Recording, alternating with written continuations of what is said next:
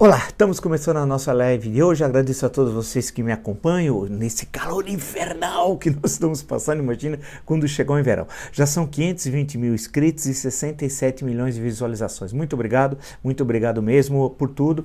E digo, se você gosta do meu canal, indica um amigo, amigo, é, é, blog do Vila, Marca Tono Vila, diga para ativar as notificações, colocar like no que vocês gostarem usar como vocês bem fazem, discutem, polemizam, problematizam, sugerem, indagam. A na página dos comentários. Né? Lembro que postamos às 11 horas da manhã uma excelente entrevista o ministro, ex-ministro da Defesa, Raul Jomo, discutindo o foco é a Amazônia, mas discutindo política de defesa, militares, a questão de estabelecer uma, uma, uma, A gente precisa entender essa relação civil-militar, que é um problema, não é de hoje, é uma questão histórica, vale destacar, da, da, do Brasil. E a questão da Amazônia, né? Como é que fica a questão da soberania, a questão do desenvolvimento, a questão da presença das Forças Armadas. Foi tema, inclusive, do último debate americano. Veja que essa é uma questão, portanto, mundial e, e é fundamental essa discussão discussão aqui. Afinal, é a nossa soberania que está sendo também discutida, mas é mais do que isso, que envolve a questão de meio ambiente, né, a questão de um de desenvolvimento sustentável. Assista o que vocês vão gostar. Aí na plataforma www.cursodovila.com.br, lá vocês encontram os três cursos que estamos oferecendo: História, Política e Discussões Brasileiras, História da Ditadura Militar no Brasil e o que é fascismo. É muito fácil, basta acessar www.cursodovila.com.br. Bem, vamos ao trabalho. Nós vamos ao trabalho trabalho. O Mandrião não. o Mandrião hoje tem dois registros na agenda do Mandrião. Das 9h30 às 10 ele recebeu é, um ministro da Casa Civil e o outro da CGU, né? Durante meia hora ele foi descansar, porque pô, é sexta-feira, né? Precisa descansar. Aí não fez mais nada até as duas da tarde, quatro horas de descanso. Ele hibernou, ele hibernou, o Mandrião, o obtuso parvo, né? Aí teve mais um compromisso à tarde, das 14 às 14h30 e chega, não fez mais nada. Pô, realmente o Brasil está tranquilo, não tem maior a crise sanitária mais grave da história, crise econômica mais grave, situação terrível, desemprego, o maior desemprego da história, a maior fuga de capitais né, é, da história, está tudo tranquilo, né? Queda da bolsa, disparada do dólar, não, não, para o Mandrião está tudo bem. E está tudo bem por quê? O Mandrião indicou um novo, de forma muito descortês, um novo ministro para o Supremo Tribunal Federal. Mas por que o Cássio Cuncar, né? Não é a Carolina Cuncar do Luiz Gonzaga, o Cássio Cuncar, né? Por que isso? Vamos lá então. Você tem de esperar a primeira aposentadoria no dia 13 do ministro Celso de Mello. E aí você faz a indicação publica no Diário Oficial, é de uma descortesia digna de, desse indivíduo, né, do elemento Jair né? o elemento, porque é uma coisa vergonhosa tal o que ele fez.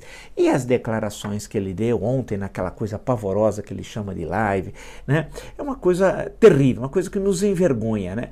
Ele diz uh, que para ser indicado para o Ministro Supremo Tribunal Federal, nós sabemos é necessário ter mais que 35 anos, menos que 65, reputação ilibada e notável saber jurídico, é o que dispõe a Constituição. Né? Perfeito? Não, para ele tinha que ser terrivelmente evangélico. Não se aplica ao caso porque o Cássio com K é católico com C. Né?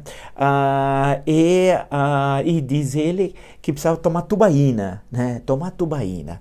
Ah, ah, e ele, ele, ao dizer isso, o importante é o seguinte: ele está querendo desqualificar a instituição Supremo Tribunal Federal.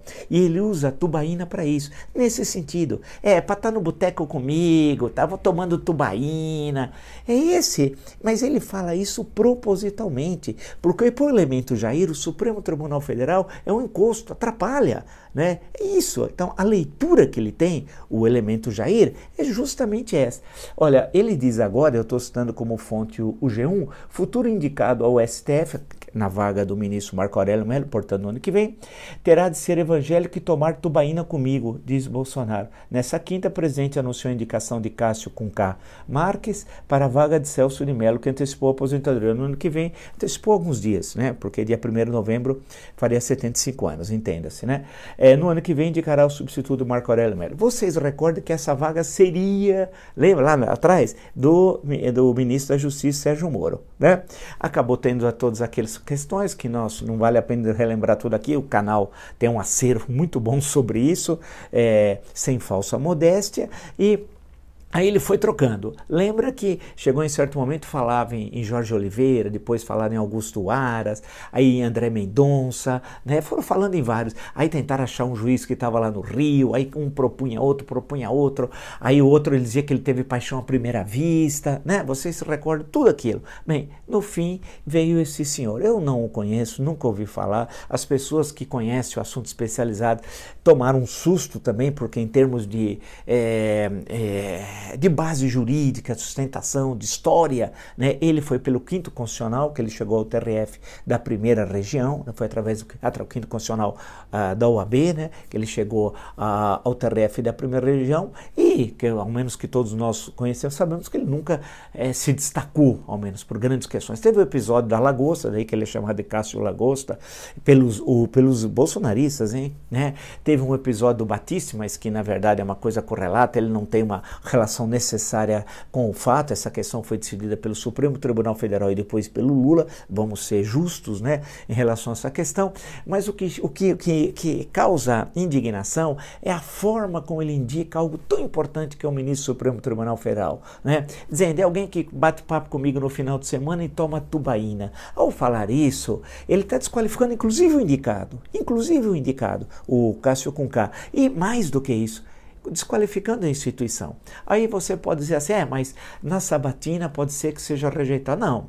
Na história da República só teve cinco rejeições, e as cinco no governo Floriano Peixoto, entre 1891 e 1894. Só ali ocorreu. Né? Ele tem 48 anos, salvo engano, então, portanto, pode ficar mais só 27, se quiser, até os 75 anos no Supremo Tribunal Federal. Alguém vai dizer assim, é, mas ele é novo, tá, mas teve gente mais nova indicada. Lembrar do Alberto Torres, né? pouco após completar 35 anos, mas alguém que conhece um pouco de sociologia é, brasileira e, e, história política brasileira vai falar: pô, você está comparando ele com o Alberto Torres? Claro que não. O Alberto Torres é alguém importantíssimo, né? Tinha sido presidente, na época chama governador, mas na época era presidente do, do estado do Rio de Janeiro, tinha sido ministro da Justiça, né? e depois escreveu dois livros que foram muito influentes no Brasil: A Organização nacional e problema nacional brasileiro. Tão influente que depois de 1930 foi criada lá a Sociedade dos Amigos de Alberto Torres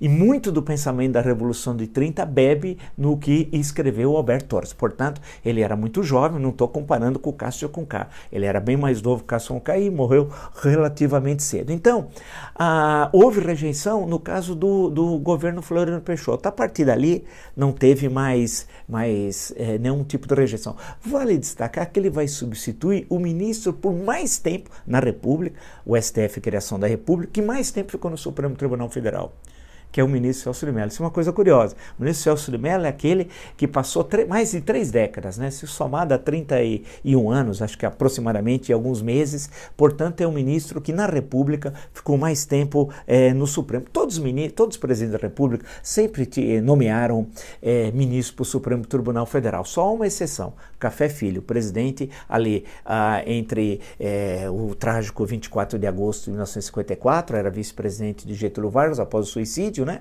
E até novembro, quando ele em 1955, tal, ele não acabou não indicando ninguém para o Supremo Tribunal Federal. Diferente de Getúlio, que aqui nos dois governos de 30, 45, 51, 54, foi o que mais indicou. Acabou indicando 21 ministros, claro, pela extensão dos seus dos seus dois dos seus dois mandatos. Então a questão que se coloca agora é o porquê do Cássio Cunca. Eu acho que é essa a questão. Lembra que foi qual a razão? Quem é Cássio Cunca? Cá, por quê, quem o apoiou, qual é o interesse do Mandrião ao designar, surpreendentemente, alguém que toma supostamente tubaína com ele no final de semana. Vamos lá. É necessário entender que o governo Bolsonaro até o momento tem duas partes. Lá, a 1 de janeiro do ano passado, até a prisão do Queiroz, 18 de junho né, desse ano. Né? Ali houve uma mudança. Se vocês observarem quantas vezes nos nossos encontros nós falamos sobre isso, aquele período final de fevereiro, aí março, abril, maio e junho. Né? a tensão que foi, aquelas manifestações de final de semana, vocês se recordam? Né? Ele chegando de helicóptero, outra vez a cavalo, a, indo encontrar com os manifestantes, que era um grupo pequeno, 150, 200 pessoas.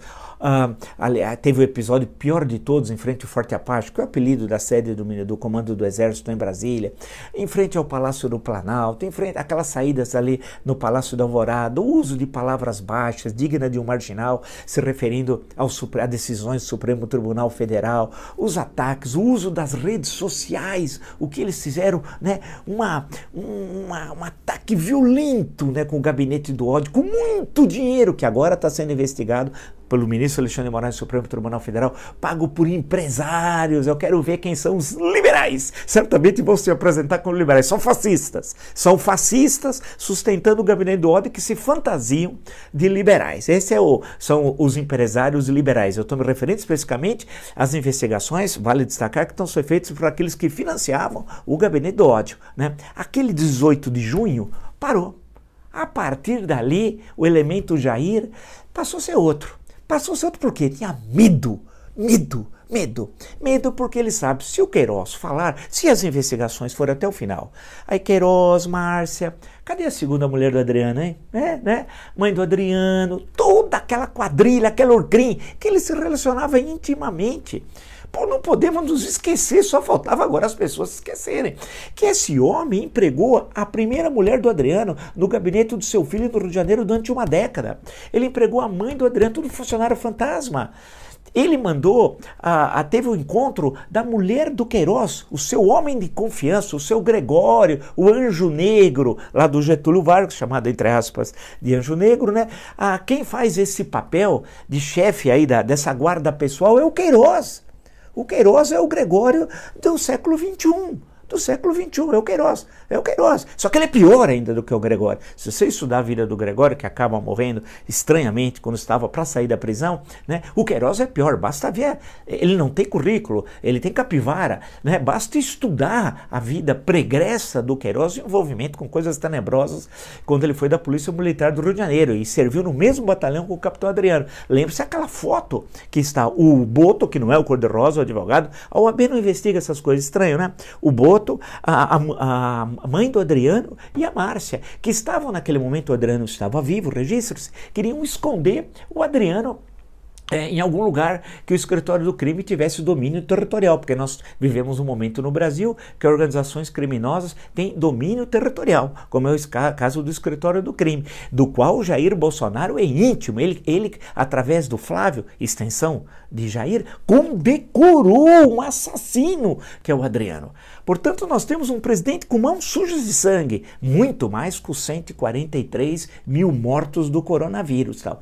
Então, naquele momento, ele falou: agora a casa caiu, para usar uma linguagem popular. Né? Agora a casa caiu, porque se o Fabrício Queiroz falar, né, ele é o, o gerente, é o, o, Gregório, né, o Gregório Fortunato é, do, do, uh, do Jair, do elemento Jair. Né? Agora a coisa vai por buraco. É bom lembrar, é, quando a gente faz esses paralelos, eu estou me referindo a, a Gregório e Queiroz. Não comparem, hipótese alguma, Getúlio Vargas a Jair Bolsonaro. Hein? Não vão cometer, né? Isso aí é um pecado enorme, não nenhuma comparação. O elemento Jair é um homem desqualificado, é um obtuso, é um parvo, né? é um mandrião, né? alguém que tem mãos sujas de sangue, alguém que não estuda, não tem nenhuma, alguém que está vendido ao imperialismo, de joelhos para o imperialismo, como voltou a se manifestar uh, ontem, né? de forma submissa, servil. Né? Não tem nada a ver com Getúlio Dornelles Vargas. Então vamos né, separar radicalmente uma coisa de outra. Eu só fiz um paralelo porque é a figura do Gregório e depois toda a tragédia que foi uh, o atentado da Rua Toneleiro em cinco, na madrugada de 5 de agosto e o suicídio do presidente 19 dias depois, né, no Palácio do Catete. Bem, mas eu queria só destacar que ele mudou a partir da, da, da, prisão do Queiroz. Né? Aí tem a história do Asif, E o Asaf, né? Cadê, né? Em silêncio também. Ou seja, eram muitos fios desencapados. E o elemento de Jair pensou o seguinte: pô, desse jeito eu vou terminar em Bangu 8. Quer dizer, como que eu resolvo a questão? Aí vem as negociações de Brasília. E eu não sei como elas foram feitas, mas que foram, foram. Ele foi mudando, né? E mudou radicalmente, buscou contatos muito próximos com o presidente do Congresso, que é presidente do Senado, Davi Alcolumbre, muito próximo com então presidente do Supremo Tribunal Federal, Dias Toffoli, né? E aí foi estabelecendo um outro, uma outra aliança, que não era mais aquela anterior, porque ele sabia que estava em risco não só seu mandato, mas é que ele podia ir para a cadeia. Né? Ele podia ir para a cadeia. E aí mudou radicalmente. E ao fazer essa, essa, essa recolocação né, no mundo político é, de Brasília, se aproximou então do Supremo Tribunal Federal. Não é aquele que usava aquelas expressões, me desculpe falar. Ele falou: acabou, porra, lembra? Ele estava se referindo ao Supremo Tribunal Federal, apontava, acabou. Aí ele se aproximou de algumas ministros influentes do Supremo Tribunal Federal. Não sei qual foi o teor das conversas, ninguém sabe, só o que aparece nos jornais e não sabe se foi ou não foi. E aí tinha a questão da vaga do ministro Celso de Mello.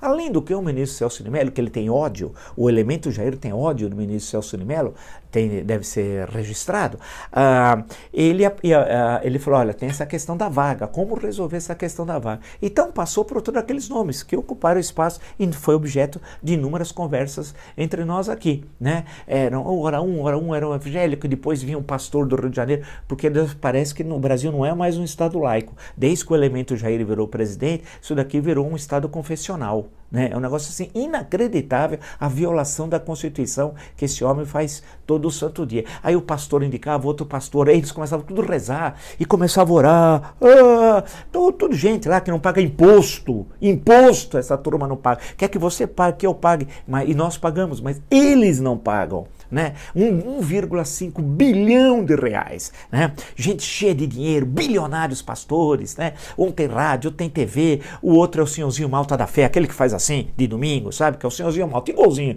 o senhorzinho Malta é, da Fé, né? É, mostrando cheio de coisa de ouro, dinheiro, o outro que põe saco de estopa e posa em Ferrari, toda aquela, aquela turma, aquela turma, né? Então, a, a, esse pessoal foi lá, estava pressionando ele, dizendo que ia indicar esse ou indicar aquele, levava um outro. Bem, aí virou uma casa da noca, né? Ah, uma coisa assim pavorosa, desqualificando, pô, a principal instância do, do judiciário, que é o Supremo Tribunal Federal. Quer dizer, sendo negociado no final de feira, na hora da xepa. Né? Quem é que ia para lá? Meu Deus! E ele faz propositalmente isso. Propositalmente, que ele sabe que ele, no presidencialismo, é quem indica, e sabe que o, que o Senado vai aprovar. Insisto, só cinco não foram aprovados, e os cinco no, no século XIX, no início da República, no governo Floriano Peixoto. De resto, todos foram aprovados, todos foram. Alguns alguns chegaram a recusar convites do, do, dos presidentes da República, alguns, né? É mais ou menos uma meia dúzia, mas em outro momento histórico tal. Mas é, o Senado a dizer não isso é algo que está absolutamente descartado. Então, a questão que se coloca, ele sabia de tudo isso. Ele fez todo esse circo, porque ele também está pensando no Flávio que o Flávio está muito enrascado, né? Então a questão que fica aí, que deixa, acho que todos nós que acreditamos na democracia, nas liberdades e na importância da Constituição de 88, é a politização das, da justiça brasileira. No caso em tela, do, da, da, principal, da, da, da, do cume ali da justiça, que é o Supremo Tribunal Federal. Não é possível uh, o Supremo Tribunal Federal ser tratado dessa forma, né? Uh, eu nomeio quem toba tubaína comigo. Alguém vai dizer assim, ele está brincando, é o jeito dele. Não, não, não, não, não. O obtuso, o parvo, o mandrião, está falando isso propositalmente, para desqualificar, dizer, olha, isso não tem importância. Agora, há um intuito político. Há uma enorme preocupação em relação a investigações que envolvem o Sorcrim. E o receio e a tentativa, eu espero que isso não ocorra, porque eu sei que o, Supremo Tribunal Federal tem brilhantes ministros, mas de tentar cooptar o Supremo Tribunal, esse é o sonho dele, para o seu projeto. Isso vai dar certo? Vamos lá. Nós poderíamos dizer, brincando, né? Lembrando até uma música lá atrás do Erasmo Carlos, ele quer um, um STF para chamar de seu. Né? A impressão que é isso. Ele acha que é possível, olha, olha como ele delira, né? que é possível ele ter o controle do Supremo Tribunal Federal, como ele busca o controle do Congresso Nacional, especialmente da Câmara dos Deputados, através do Centrão. Doce ilusão, doce ilusão. Isso não vai ocorrer. Essa relativa, a poeira baixou agora, ele está tranquilo, vai, ele vai na posse, acho que do Cássio com K, tenho certeza. Ele vai estar tá lá, tirar foto com os, com os ministros, apesar que agora vai ter, acho que teleposse, né, porque não vai ter jeito, de, uh, mas é capaz ele comparecer. Lembra que na saída do Dias ele fez questão de ir ao tribunal. Né? E foi de surpresa tal. Então ele acha que com isso está cooptando o Supremo Tribunal Federal para que seja um braço das suas ações que coloquem em risco a República, a democracia, o Estado Democrático de Direito e, evidentemente, a Constituição. Ele acha que o STF pode ser mais um instrumento que ele usa, inclusive para calar a voz de opositores. Inclusive para calar a voz de opositores. É esse o plano do Mandrião. Né? É, é isso. Ele acha que dentro da caterva que o cerca, o Supremo Tribunal eh, Federal fará parte. Não fará. E ao não fazer parte, a tensão política vai aumentar. Registres, o que eu estou dizendo. Novembro, né, é, é, de, vai ter a posse, é, ou até final de turno, mas acho que deve ser novembro, do Cássio com K. Né? O, e ao mesmo tempo, no dia 3, tem eleições nos Estados Unidos. Agora tem essa situação da, da Covid-19, do Trump e tal, mas a eleição é dia 3. Parte já ocorreu da eleição, já com os votos enviados. Foram milhões de votos enviados pelo correio. Milhões. O sistema americano é muito complexo. Ontem, na, com a Vera Magalhães, nós estávamos discutindo ah, como é que funciona o sistema norte-americano. É bom lembrar que você precisa se inscrever. Certos estados cria dificuldade para você se inscrever como candidato. Aí no dia da, da, da, da eleição cria dificuldades, tem poucos postos de votação. É diferente do Brasil, que você tem as escolas, toda essa estrutura, é muito fácil votar. Nos Estados Unidos, em média, é muito difícil votar, especialmente quando você tem estados ultraconservadores, que vai criar dificuldade para os eleitores democratas. Bem, mas a tendência é a vitória do Biden. A vitória do Biden deixa o Brasil absolutamente isolado no contexto internacional. A única possibilidade de apoio que tinha, ele é submisso a isso, o Aio, uh, o Aio Bolsonaro em relação ao amo que é o Trump. Ah, por outro lado, no dia 15 tem o primeiro turno das eleições eh, municipais. Ontem nós vimos o primeiro debate, eu assisti o de São Paulo, patético. O Crivella paulistano dá dó, acho que ele estava meio assim. Até falaram uma, acho que foi a própria Vera Magalhães escreveu no Estado que ele devia ter tomado algum remédio, que ele estava assim. Eu quero cuidar de pessoas. Pô, para ele estava com algum problema ali, né? Mas é ridículo, né? Não tem debate com 11. 11 é time de futebol, não é debate eleitoral, não é verdade? 11 é time de futebol, debate eleitoral não. Não dá para ter debate com 11 pessoas. Time de futebol é indispensável começar com os 11. Né? Ah, então, o nível foi muito rasteiro. Mas a tendência é que ele vai perdendo os principais centros. E a popularidade, estava vendo novas pesquisas, até amanhã eu retomo isso, a, a, a impopularidade dele nos grandes centros urbanos, onde a política está muito firme, como São Paulo, é muito grande. Então teremos derrota eleitoral, impopularidade, a crise Olha, fuga de capitais, segundo o Jornal Estado de São Paulo, 88,200 milhões, é 88 bilhões e 200 milhões de reais. A coisa está terrível. Então nós teremos a derrota nos Estados Unidos, a derrota nas eleições municipais, aprofundamento da crise econômica, a queda da popularidade, vai cada vez cair mais, né? E aí é um ponto de interrogação. As investigações vão continuar lá no Rio de Janeiro? Como é que é aquela Orcrim? Quando é que vão conversar com a segunda mulher do Adriano? Caso avance as investigações, apesar do Rio de Janeiro, apesar de que temos um governador que hoje tem relações muito perigosos com Bolsonaro e o Ministério Público vai ter agora é, eleições para o novo, o novo uh, procurador é, do Ministério Público do Rio de Janeiro, né? E a tentativa deles controlarem quem vai ser. E nós tínhamos cantado a bola aqui, hein? Quem é que vai ser o chefe do Ministério Público no Rio de Janeiro? Porque com isso ele trava as investigações sobre o crime Bolsonaro. É essa a jogada, né? Ou se não trava, cria enormes dificuldades que isso vai prescrever. Então, a, a, o jogo ali, o que, que vai acontecer lá no Rio? Se o Ministério Público, eu torço para isso, que tem excelentes é, é, promotores e, e, procuradores avançarem né, nas investigações ainda nesse ano, então veja como que a situação vai ficar bastante complicada. Aí não adianta falar de tubaína, fazer essas piadinhas de mau gosto, que, né, que ferem o decoro, que desqualifica as instituições. Não adianta fazer isso, não. Aí, aí a crise vai estar novamente presente. E eu disse, e aí ele vai voltar com o discurso do golpe de Estado. Aquele mesmo golpe de Estado que ele estava preparando. Lembra-se que a revista Piauí fez a reportagem no dia 22 de maio, quando ele chega ao Palácio do Planalto, numa sexta-feira pela manhã, e falou: agora chega, agora chega, eu não aguento mais. E falou que aprendeu os ministros supremos nomear outros 11, etc. Tal, ou seja, golpe de Estado. Como é que um homem que diz aquilo agora está brincando de tomar tubaína e chamar alguém que está no fim de semana comigo no churrasco. Né? Não existe. Quer dizer, as duas formas são formas de desqualificar a instituição, o Supremo Tribunal Federal, que é fundamental para a vida republicana. Nós temos o Congresso na esfera federal, Congresso Nacional, Supremo Tribunal Federal e a Presidência da República. É, ele quer um STF para chamar de seu. Essa é a designação desse Cássio com K. Não vai conseguir não vai. A sua base está furiosa, porque o Cássio Cunca teria, é, quando chegou no TRF da primeira região, se numa aliança que envolvia o então governador do PT, do, do Piauí, o ex que era do PSB, mais a OAB, mais os setores lá do Partido Progressista. Era, um, no fim, uma salada ideológica tal. E que os bolsonaristas estão furiosos agora com isso, denunciando, etc. Tal. Na verdade, é que ele tem, ele é uma jogada também para cooptar o Centrão, sim, mas esse tipo de cooptação você faz no Congresso Nacional.